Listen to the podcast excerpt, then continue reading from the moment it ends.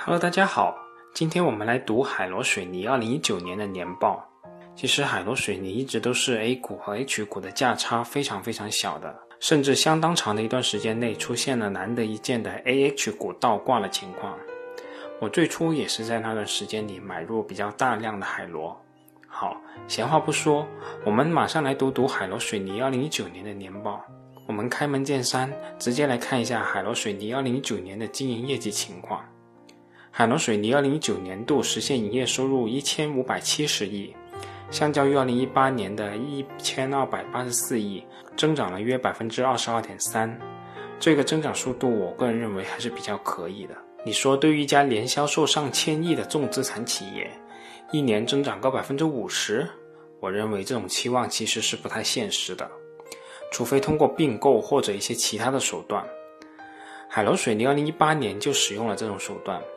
通过把贸易等毛利极低的业务收进来，一下子年度增长达到了百分之七十多。但我认为这种做法其实就是掩耳盗铃，既不现实也没意义。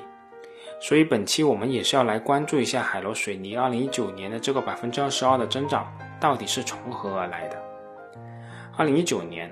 海螺水泥这个一千五百七十亿的收入盘子里，自产产品的销售，也就是自产的水泥系列产品，实现收入一千零九十七点六六亿，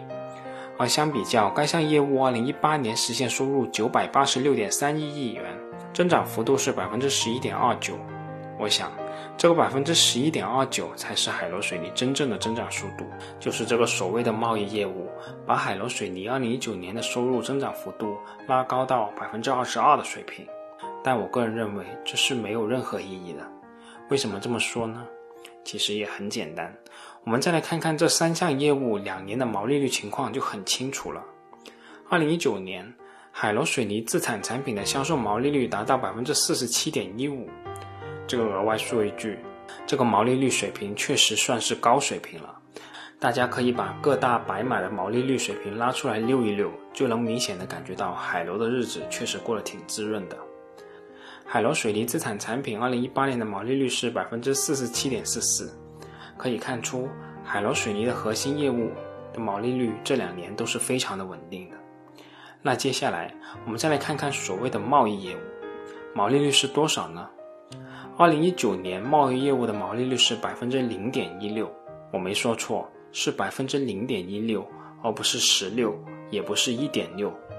这个接近为零的毛利率水平，竟然还敢说这是一项业务，那真是活久见了。起码在我所在的机构里，这种情况基本上会被要求以净额来做收入了。当然了，这是会计上判断的问题，我这里就不再多说了。但起码我们在分析这家公司时，对这一块基本上就完全不考虑就对了。海螺水泥二零一九年度实现归属于上市公司股东的净利润是三百三十五点九亿元，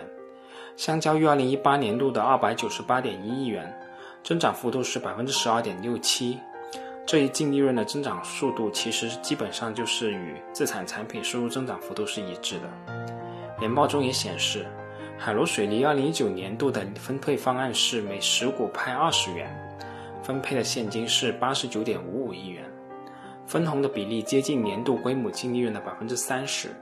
可能有些投资者会对分红不屑一顾，但作为我本人而言，还是非常的看重的。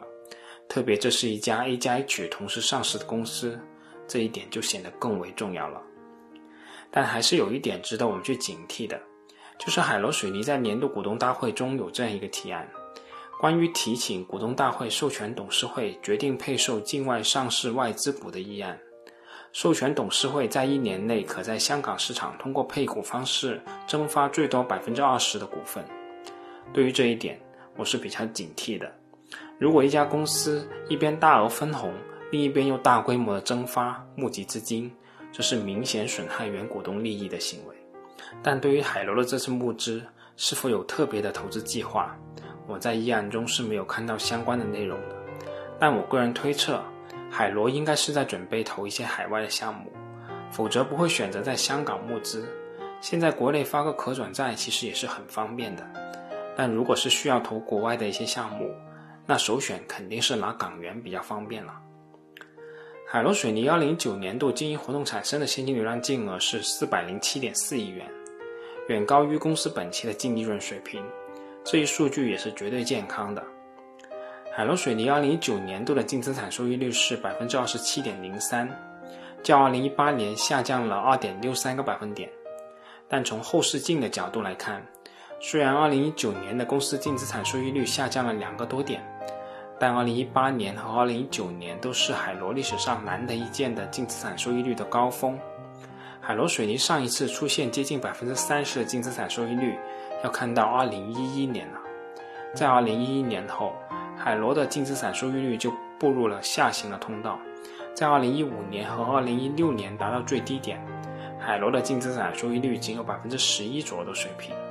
可以说是目前水平的腰斩在打折了。所以。对于这次海螺水泥在景气周期能维持多长的时间，我不敢说。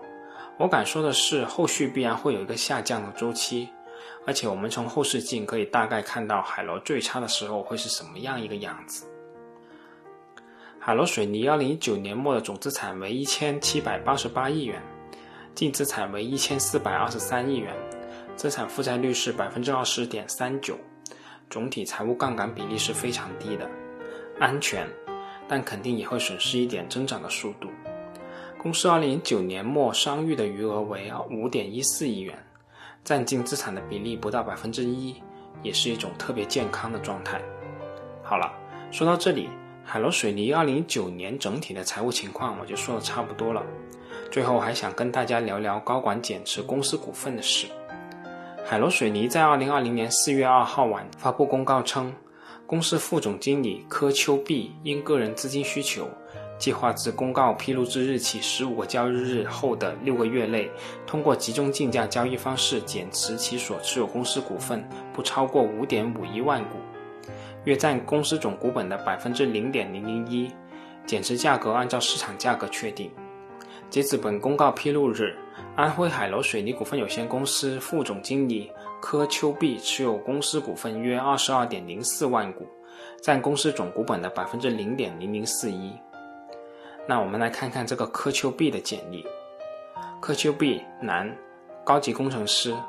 柯先生毕业于武汉工业大学采矿工程专业，本科学历。柯先生于一九八六年加入本集团，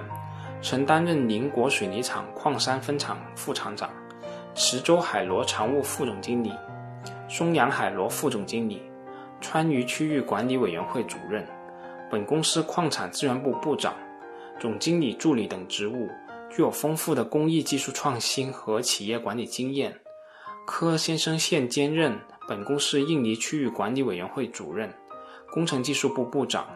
现任海螺水泥股份有限公司副总经理。其实粗略的算一下，这位柯先生也是身家过亿了。而且他的减持是从二零一七年的七月份就开始了。从最初他持有海螺水泥接近四十四万股，到目前他持有公司股份二十二万股，减持了接近一半。而海螺水泥的股价也从他减持当初的二十三点零二元，涨到了目前的五十七点八元。这还不考虑中间的分红等因素。如果柯先生在这个过程中不减持公司的股份，他的身价应该也已经又翻番了。从以上的因素考虑吧，我想这位柯先生可能真的想改善生活吧。我也曾接触过一些国有企业的领导，股权激励行权以后马上就开卖了，好像这也是一个比较普遍的事。那我为什么会关注这个点呢？因为一般而言，公司高管卖出股票代表的是对公司未来的不看好，但起码在海螺上，我们只看到这位柯先生在卖，而且已经卖了三年多了。所以应该不属于这种情况吧。好，这次我们就说这么多，我们下次再见吧。